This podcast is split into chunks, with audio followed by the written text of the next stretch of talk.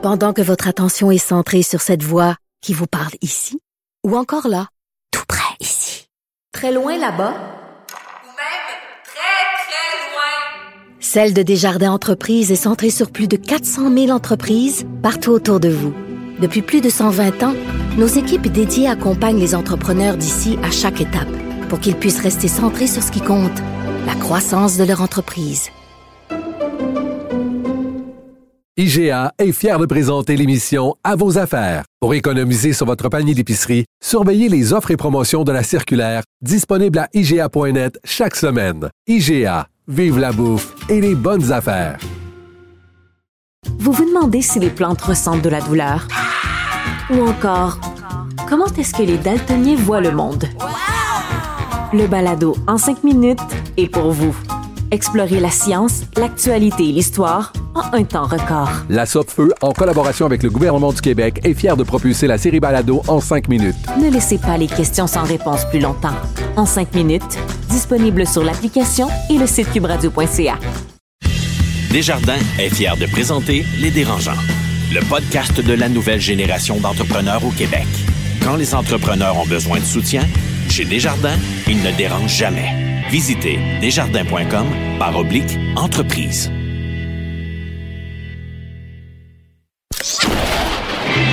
Ils font le tour du monde. Signent de gros contrats.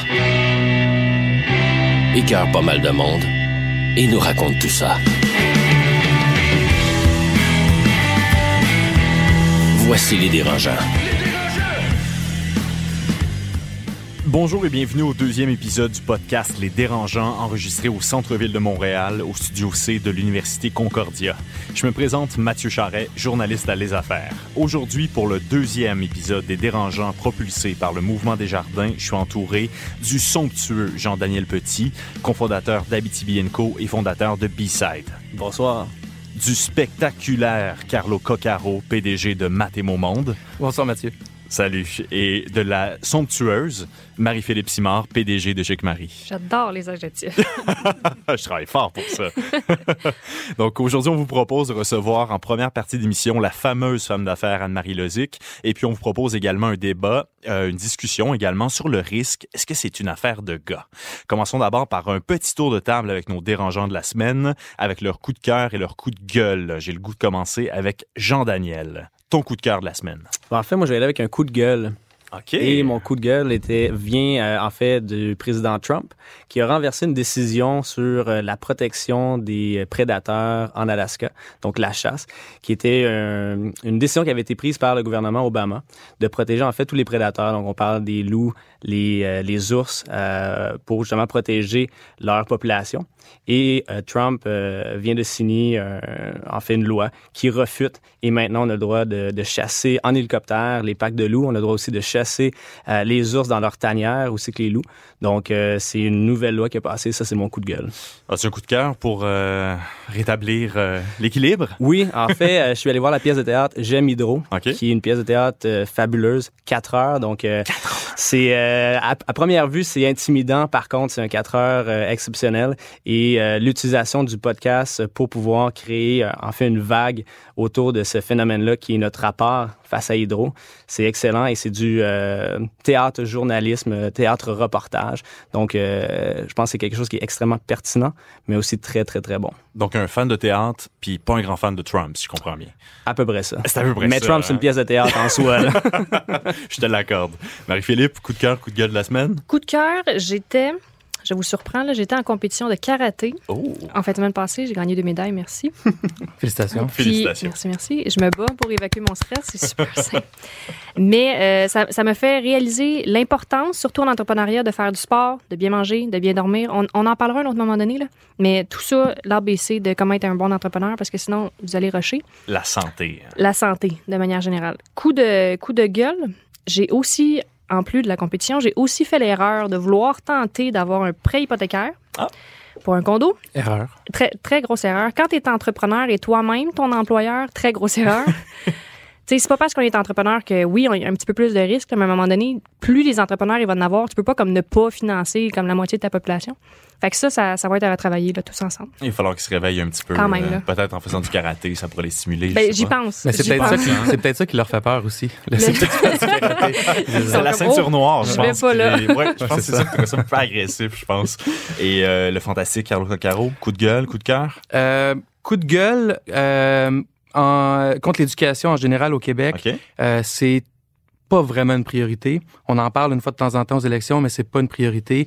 Euh, on prépare pas si bien que ça nos jeunes aux emplois de demain. Euh, 60% des jeunes qui étudient en formation générale des adultes sont des jeunes qui ont des difficultés ou des troubles d'apprentissage, qui peuvent faire ce qu'ils veulent dans la vie en lien avec leur talent et leurs efforts, mais souvent ils réussissent pas à, à atteindre cet objectif-là dans le système actuel. Notre taux de diplomation qui est à autour de 72% au Québec, comparativement à juste à côté 85% et plus en Ontario, c'est dramatique. Mon coup de gueule, c'est le fait que c'est même pas une priorité. Sachant tout ça, on en parle un peu, mais pas tant que ça. Super intéressant. Coup de cœur, Oui. euh, c'est pour tous ces jeunes et parents-là qui, malgré les obstacles, réussissent de peine et de misère à avoir leur secondaire 5 et à devenir des fois entrepreneurs, des fois euh, euh, plusieurs se rendent au cégep à l'université malgré tout à force d'efforts surhumains. Ces gens-là sont admirables, leurs parents sont admirables, euh, puis en même temps, ça devrait pas être si compliqué que ça pour eux. Merci beaucoup, Carlo. Merci, Jean-Daniel. Merci, Marie-Philippe. On s'en va à une courte pause, puis ensuite, on reçoit la très allumée Anne-Marie Lozic. Podcast de la nouvelle génération d'entrepreneurs au Québec. Les dérangeants.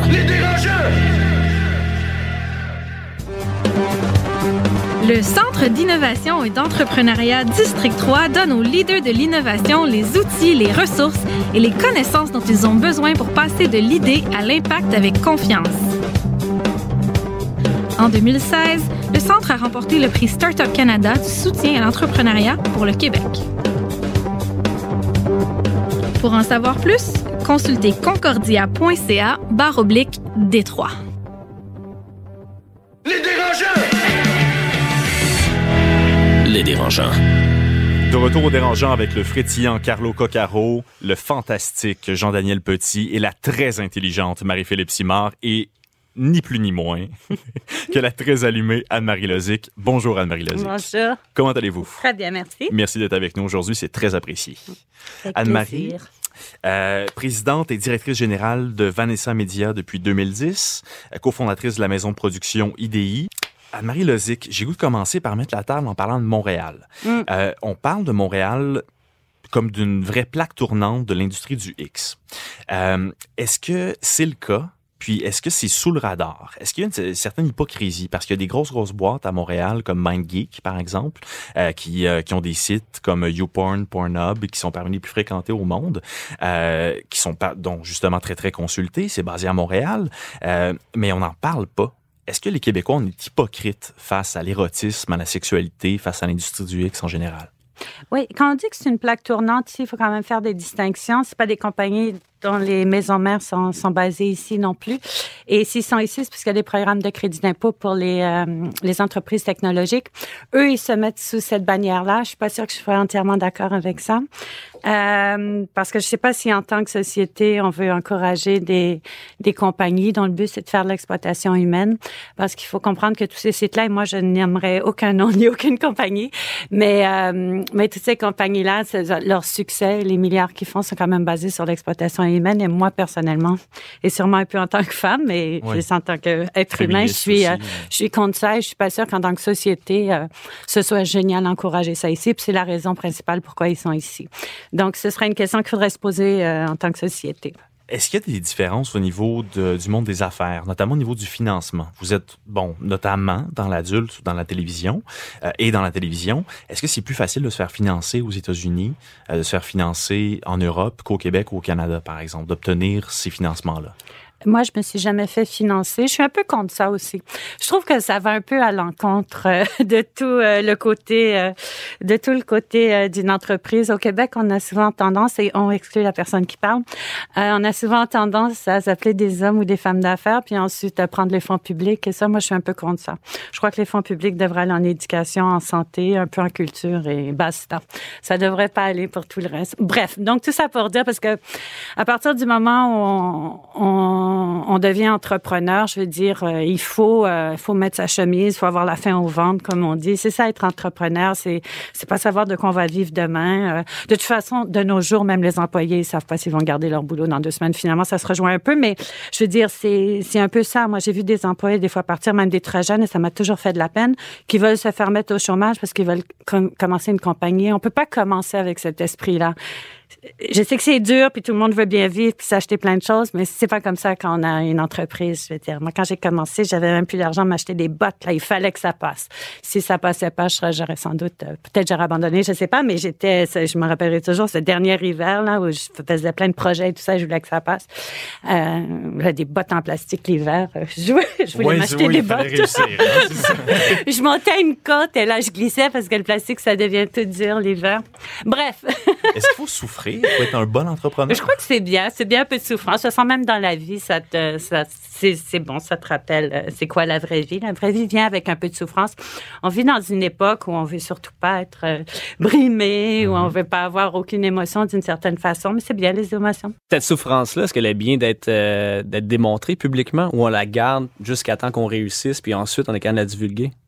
Ça, ça c'est intéressant comme question parce que souvent on a l'impression que le succès est instantané parce qu'avant d'être connu, ben, personne parle de nous. Euh, mais on, voit souvent quand il y a des biographies de, gens qui ont réussi, etc. On voit tout, tout leur parcours qui a jamais rarement été facile parce que c'est un peu cliché de dire ça, mais c'est vrai qu'on apprend de nos erreurs. Euh, et, toutes ces erreurs-là sont absolument nécessaires. On peut appeler ça de la souffrance ou non.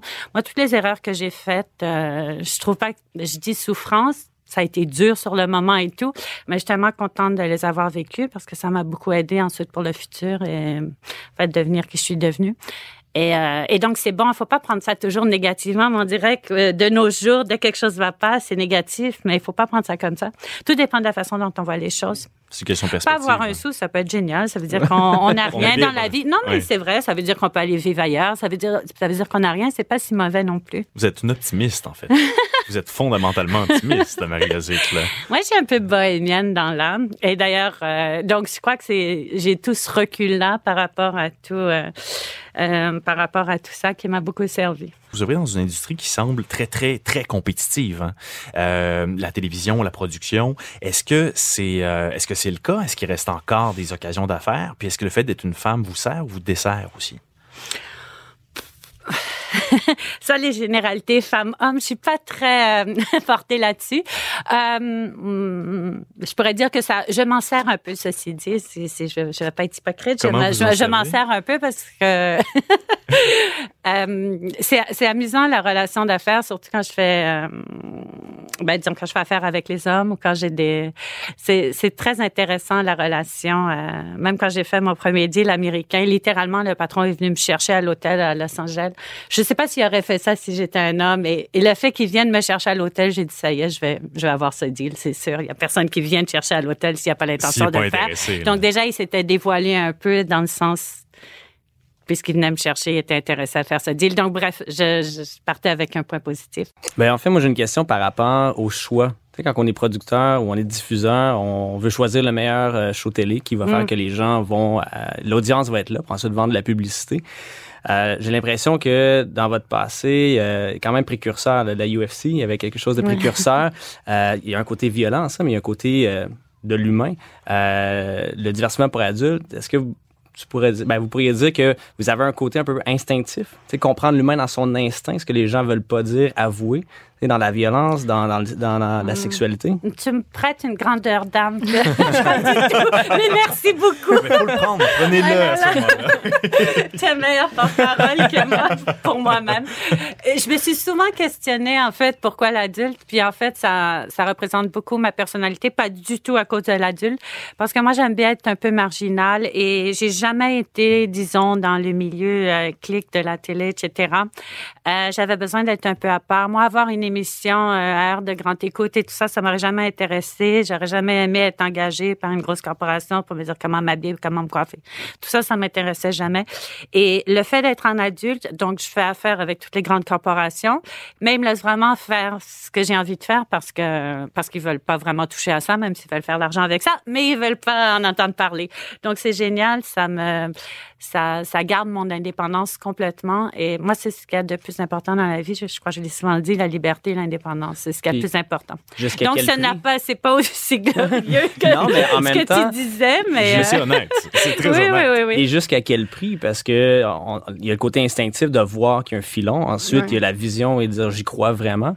Mais ensuite, il y a le personnage public. La- J'ai l'impression que l'Anne-Marie qu'on a ici versus l'Anne-Marie Lozic qu'on a publiquement, elle est différente. À quel point on peut jouer le jeu pour pouvoir atteindre son objectif ou son cette espèce de vision-là? Ouais, ça, il n'y a jamais eu de grand plan non plus. Il n'y avait pas de jouer jeu pour atteindre un objectif. Ça m'a beaucoup servi, effectivement, mais je, je m'en suis pas rendu compte sur le coup. Euh, de toute façon, le mythe, entre guillemets, a été bâti euh, quand j'étais à peine connue. Déjà, les gens me critiquaient que j'étais pas capable de parler ou d'aligner trois mots. Je sais pas, donc j'allais en meeting, j'alignais trois mots et tout le monde était complètement ébahi.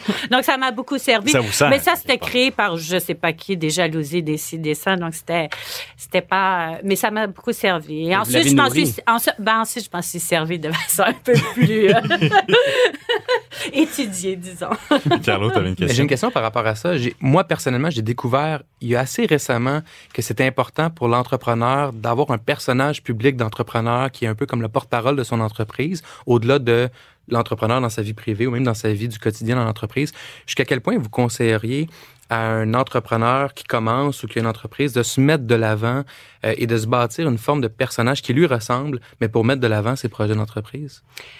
Ben, je crois que tu as, tu as dit un mot qui est vraiment important. Il faut vraiment que, euh, tu sais, il n'y a pas de recette magique pour réussir. Il n'y a pas de recette magique pour être entrepreneur. Il faut avoir cette personnalité-là de, de, d'oser, de ne pas avoir peur des lendemains. Mais mis à part ça, je crois qu'il faut rester fondamentalement soi-même si on veut durer puis avoir beaucoup de succès euh, sur le long terme. On peut réussir, c'est vrai, euh, très rapidement, mais euh, si on veut vraiment réussir sur le long terme, il faut être soi-même. Il faut surtout apprendre à se connaître.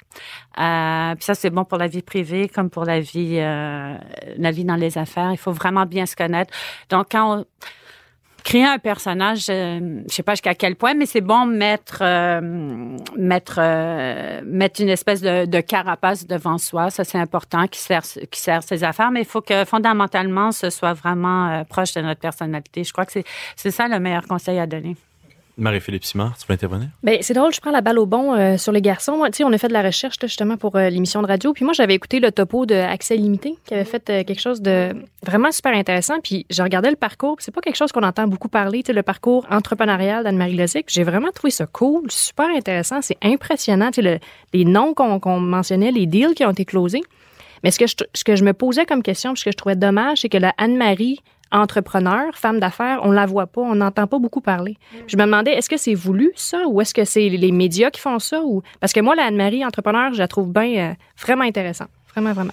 Ouais, c'est gentil. C'est vrai que moi, j'ai jamais eu, euh, j'ai pas vraiment, euh, moi, je suis très très bien dans ma peau, donc j'ai pas, j'ai- pas vraiment besoin de prouver à qui que ce soit euh, ce que je fais. Ou parfois, ça arrive dans le cadre d'émissions. C'est rare les gens, le genre d'émission qui va mettre ça de l'avant, ou même euh, le genre d'émission comme ici où on peut parler de ça, de, de- ces choses-là. Donc ça, c'est assez rare. Mais Peut-être c'est dommage pour les gens. Puis c'est vrai que récemment, j'en ai parlé un peu plus parce que je me suis rendu compte que ça intéressait beaucoup les gens. Donc, euh, et je crois que il faut aussi avoir cette générosité-là de d'écouter les gens et si ça les intéresse. Donc, c'est vrai que même euh, sur mes réseaux sociaux, maintenant, je fais plus d'annonces. Avant, je faisais aucune annonce. Et maintenant, je, je le souligne parce que je crois que ça intéresse aussi euh, certaines personnes. Donc, euh, Donc, euh, ben, ça me touche aussi, là, mais je crois que c'est important de partager ça. Définitivement. Je pense Ouais. que je pense qu'il y a un rôle à jouer aussi pour Mais sinon, les tu sais, il y a beaucoup de gens qui euh, passent leur temps à glorifier ce qu'ils font et tout ça. Ça, c'est vraiment pas mon style. Moi, je suis en fait, je le dis souvent et personne ne me croit. Je suis quelqu'un de très, très, très privé, très discret, très, euh, très gêné même. Donc, euh, je suis, euh, moi, je fais beaucoup mes trucs dans mon coin. Ben, c'est un beau contraste avec le personnage quand même. qui a été créé. là. Si vous êtes gêné, du moins, c'est très apprécié que vous ayez accepté l'invitation. Moi, je vous aurais gardé 3-4 heures de plus, je pense, pour faire vraiment la, la biographie d'Anne-Marie Lozic. On aura sûrement l'occasion de se reparler. Anne-Marie Lozic, un immense merci. Merci. C'est très apprécié. Puis, euh, on va à la courte pause. On vous revient avec les dérangeants et un débat. Le risque, est-ce que c'est une affaire de gars? Le podcast de la nouvelle génération d'entrepreneurs au Québec. Les dérangeants. Écosystème, une capsule pour les entrepreneurs nouvelle génération, signée Université Concordia. Cette semaine avec Anne Baudry, directrice du certificat de deuxième cycle en entrepreneuriat à l'école de gestion John Molson.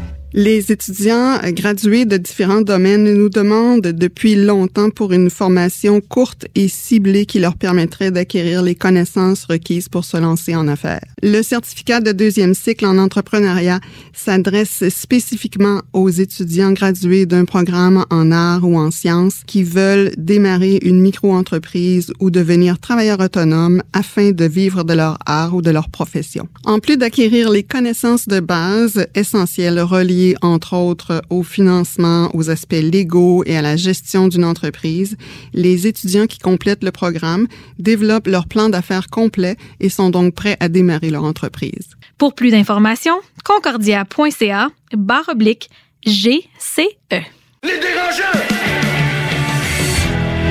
Les dérangeants. De retour avec les dérangeants, Marie-Philippe Simard, Jean-Daniel Petit, Carlo Coccaro, c'est maintenant place au débat. Est-ce que le risque, c'est réservé aux garçons? Est-ce que le risque, c'est une affaire de gars? On a eu la chance de recevoir tout à l'heure Anne-Marie Lozic qui nous disait qu'elle n'aimait pas trop généraliser entre les différences hommes et femmes dans le monde des affaires.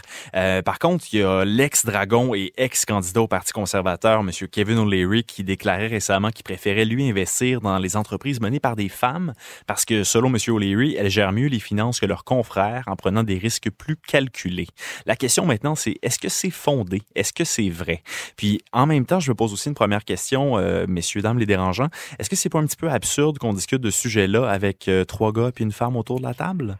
Ouais, c- cinq gars puis une femme autour de la table. Je tiens à dire qu'on a travaillé très fort, très fort pour aller chercher d'autres femmes. Pas juste nécessairement des femmes, des gens de toutes les communautés culturelles, de toutes les orientations sexuelles, de tous les univers possibles. Euh, pour la petite histoire, à une semaine avant que le podcast soit lancé, on avait deux femmes sur le panel. Malheureusement, il y en a une qui a quitté. On a approché, moi je suis avec Étienne depuis le début dans le projet, puis ça fait un an qu'on travaille là-dessus, puis on a approché plein de femmes, plein de, de, de gens des communautés, plein de gens un petit peu partout. Il faut comprendre que le podcast, c'était quelque chose de risqué. Fait que, tu sais, nous autres, on demandait beaucoup de temps, beaucoup d'énergie là-dedans. Il y en a qui ont vu que c'était peut-être un trop gros risque pour la première saison, fait qu'ils n'ont pas décidé d'embarquer. Puis ce qui est intéressant, c'est qu'il y, a y eu beaucoup de femmes qui nous ont dit non, justement, euh, à cause de, de cette question-là de, bon, il n'y avait pas le temps, il n'y avait pas l'énergie à mettre là-dedans. Fait que je pense que ça va alimenter un petit peu le débat qu'on va avoir aujourd'hui, mais tout ça pour dire que c'est pas faute d'avoir essayé. euh, Ce qui est super important de noter aussi, c'est qu'on a deux roues sur six dans les dérangeants. c'est très bon comme ratio. là. C'est un excellent ratio. C'est trop. Puis Étienne, justement, malheureusement, on te l'annonce aujourd'hui. C'est de l'intimidation. là. Moi, j'embarque pas là-dedans. Moi non plus, moi non plus. Puis Carlo a un côté féminin très développé aussi. Ouais. Fait que je c'était un peu ça la deuxième compense un fille, peu. Ouais, quand même. On fait un test d'hormones, c'est sûr que Carlo est score. Avec biogénique, peut-être. Ben oui. On pourrait découvrir ça. On bloque fois Encore là. une fois. Euh, Il y a aussi des statistiques. Hein? Euh, le Canada, quand même, affiche le pourcentage le plus élevé à 43% de firmes gérées majoritairement par des femmes. Puis un rapport de la Banque de Montréal extrêmement intéressant qui révélait aussi que les entreprises à contrôle féminin majoritaire sont plus nombreuses à avoir un niveau de croissance annuel de plus de 20% par année.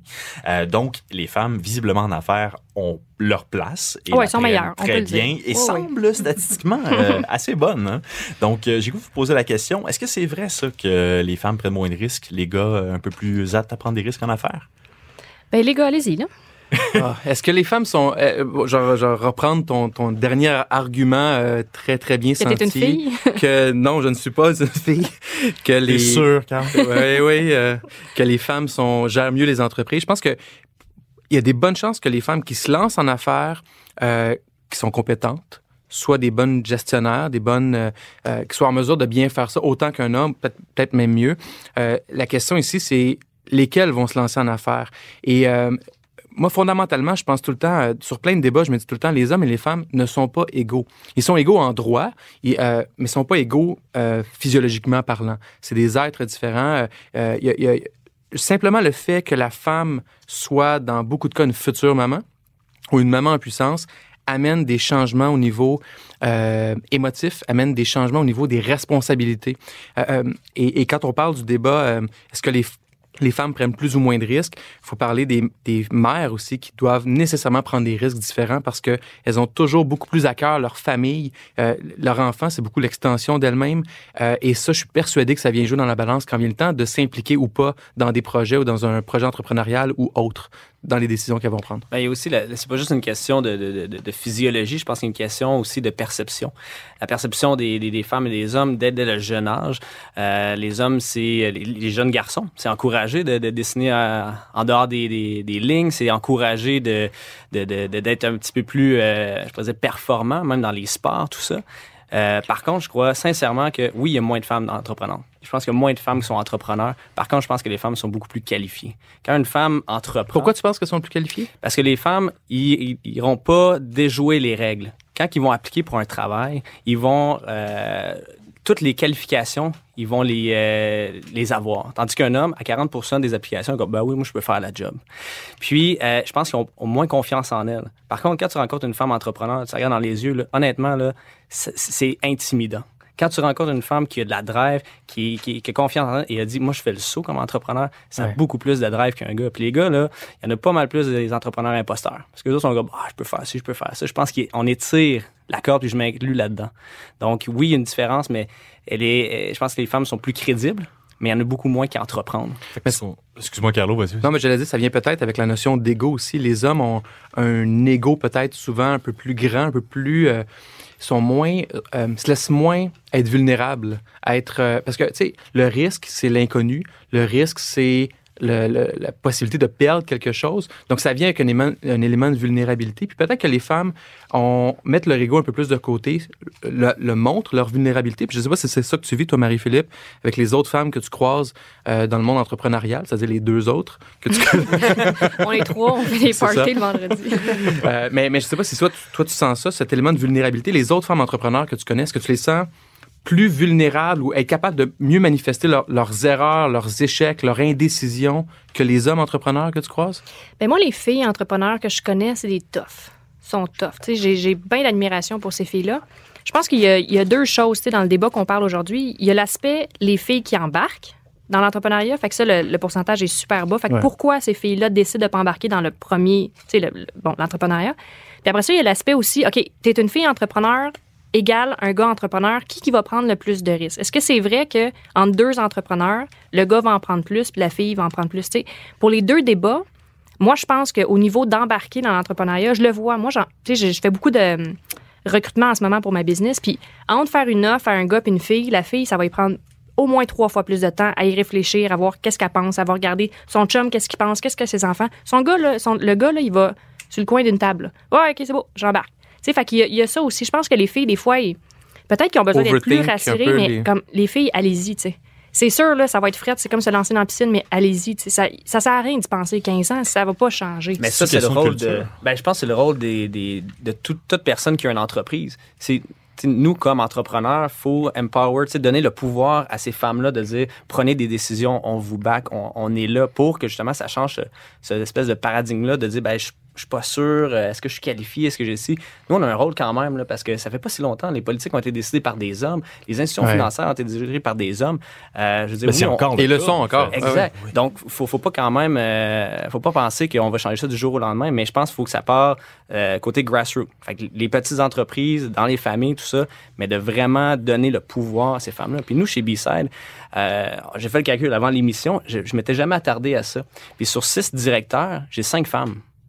Et je me suis rendu compte que finalement, c'est un girl power dans notre équipe. Mais pourquoi? Parce que c'était les personnes les plus qualifiées pour le poste. Est-ce que ça, ça t'intimide?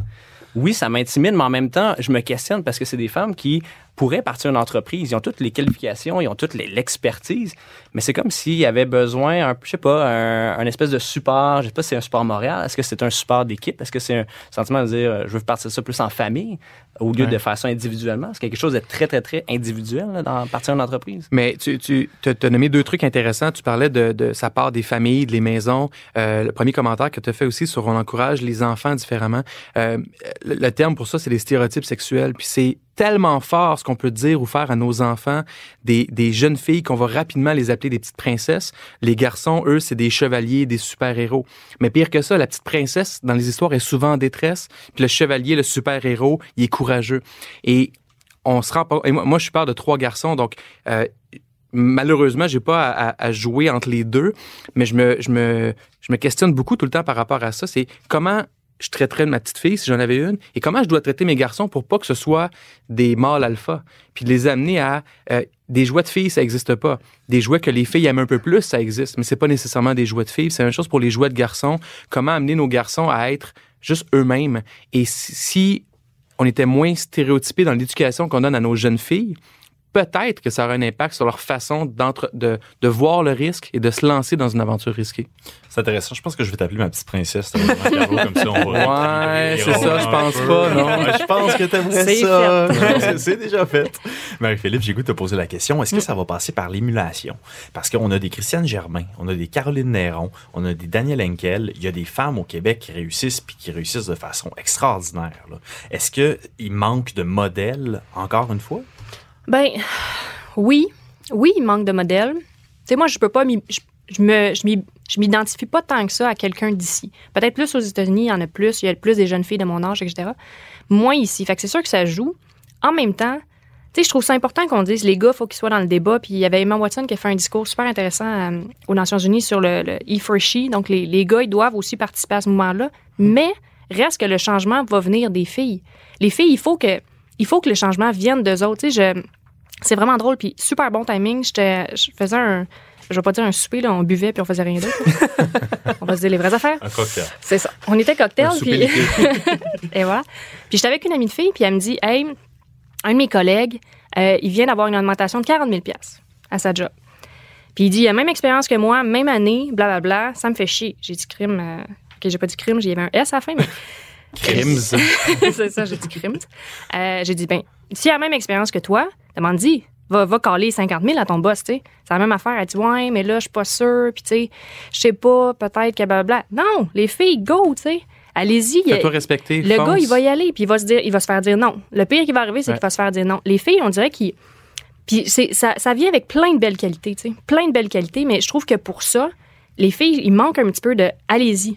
Allez-y. Tu sais, donnez-vous vous-même un coup de pied dans le cul. Moi, je donne des coups de pied dans le cul à toutes les filles que je connais autour. Comme, go, vas-y, demande-la ton augmentation, fais à l'affaire. Ah, fais- puis il te la tu sais, donnera pas. Sinon, il n'y a pas personne qui va te donner rien Personne ne va te courir après pour te donner 40 000 Tu gagnes 65 000, je vais-tu du jour au lendemain dire, tu vois, Marie, je pense que je vais te donner 100 000 aujourd'hui. Juste de même, tu sais, Parce que non, c'est ça. Non, mais il faut que tu le demandes. Puis le message que moi j'aurais lancé à ces femmes-là, c'est à chaque fois que j'ai eu des employés, et moi j'ai pratiquement seulement travaillé avec des employés féminins euh, dans le monde de l'éducation, c'était beaucoup des enseignants, orthopédagogues, et même les gens avec qui je travaille aujourd'hui, pratiquement tous des femmes, celles qui me montrent le plus de drive, le plus de, une belle drive honnête, là, qui est pas fake, puis qui est, qui, qui est vraiment bien sentie, basée sur des informations ou des valeurs fortes, mon niveau de respect pour ces gens-là augmente. Puis après ça, je me dis, wow, j'ai peut-être dit non, j'ai peut-être dit oui, mais je dis wow. Mais ça, c'est super important parce que moi, je le dis surtout à mes employés féminines. Je dis, tu veux une augmentation? Viens me voir. Ça fait deux mois que tu es avec moi, puis tu me demandes une augmentation, ça se peut, je t'adonne. Si tu viens me voir, puis tu dis, hey, gars, j'ai fait telle affaire, je fais telle affaire, je pense que je vaux ça, sur le marché, je vaux ça. Puis en plus, il y a un autre gars qui me court après pour tel job, je vais y donner. Puis non seulement je vais y donner, mais je vais respecter ça. Ouais, plus que la personne qui est là, puis qui fait rien, puis euh, Qui se plaint dans ton dos, souvent, euh, bitch. Puis une femme qui va donner une augmentation pour l'ex- l'expérience que nous, on a eue, la femme va arriver avec des points. Elle arrive, donc j'ai mon rapport, voici ce que j'ai fait dans Mm. les derniers mois, j'ai fait ça, ça, ça, ça, ça. L- À l'inverse, les, les- les gars qu'on a eus euh, dans nos deux entreprises, ils arrivent puis un peu cocky. Bon, mais j'ai une job ailleurs. Je Ouais. OK, va ailleurs. Je veux dire, non, mais sérieusement. Donc, le- le- le- le- pour les femmes, quand ils arrivent, souvent, ils vont l'obtenir parce que c'est rare qu'ils n'iront pas euh, aller juste pour le, le côté audacieux de Ah, ben, je vais overbider. Marc-Philippe, je je veux conclure ce débat-là avec une question. Tu as, participé à un article dans Globe and Mail super intéressant en mars dernier où, tu- où on parle un peu du Bro Club, là, euh, le club des gars euh, dans le milieu de l'investissement. Raconte-nous un peu l'expérience que tu as vécue. C'est super intéressant. Global Mail m'a appelé pour euh, parler de la différence gars-filles en termes de financement. Donc, aller chercher du, du VC money, donc des venture capital. Nous, on a, eu, on a eu un investissement récemment qui va être annoncé dans deux semaines. Dans Puis- les affaires. je sais pas. on en reparle. Bref, il me demande As-tu vécu des difficultés au niveau du financement parce que tu es une fille? J'ai dit Écoute, meilleure histoire pour toi. Quand j'ai commencé à lever du financement, j'allais beaucoup voir des VC américains, québécois, puis en Toronto. Puis les VC américains, des fois, tu pas de contact, fait que tu fais des cold emails. Puis moi, j'ai envoyé 10 emails à des VC américains, j'ai eu une réponse. J'ai demandé à un. Je trouvais ça bizarre parce que nos métriques étaient super bonnes. J'ai demandé à un gars qui était dans mon équipe, envoie les mêmes emails à ces mêmes VC-là, puis envoie 10 emails à d'autres VC américains pour voir c'est quoi la réponse. 6 réponses sur 10. Ça, c'est des, des meetings, des trucs comme ça. J'étais un peu sur le. Tu sais, je me dis, à cause que je suis une fille, à cause qu'il y a un nom féminin dans ma signature, il y a quelque chose qui accroche. Ça n'a pas de bon sens, là. Ça n'a pas bon sens. Ça, ça a rien. Tu sais, ma business n'est pas moins bonne qu'une autre. Puis, sais, on parle des, des filles qui demandent des augmentations. Pour les valorisations de business, c'est la même affaire. C'est une question de perception. non? Non, mais une fille, elle arrive puis elle veut négocier. Moi, je, mes, mes valos de business, là, j'écale toujours plus haut parce que je sais qu'ils vont dire, ben là, fille, franchement. là, Fille. tu redescends sur terre puis note, là. C'est vraiment comme ça. Puis moi, je, je suis dans du linge. Tu sais, des fois, les investisseurs me regardent, ils sont comme, ah, c'est tellement cute. Ouais. une garde-robe de linge. C'est cute. Je suis comme, hey, je vais te faire faire de l'argent. C'est super insultant.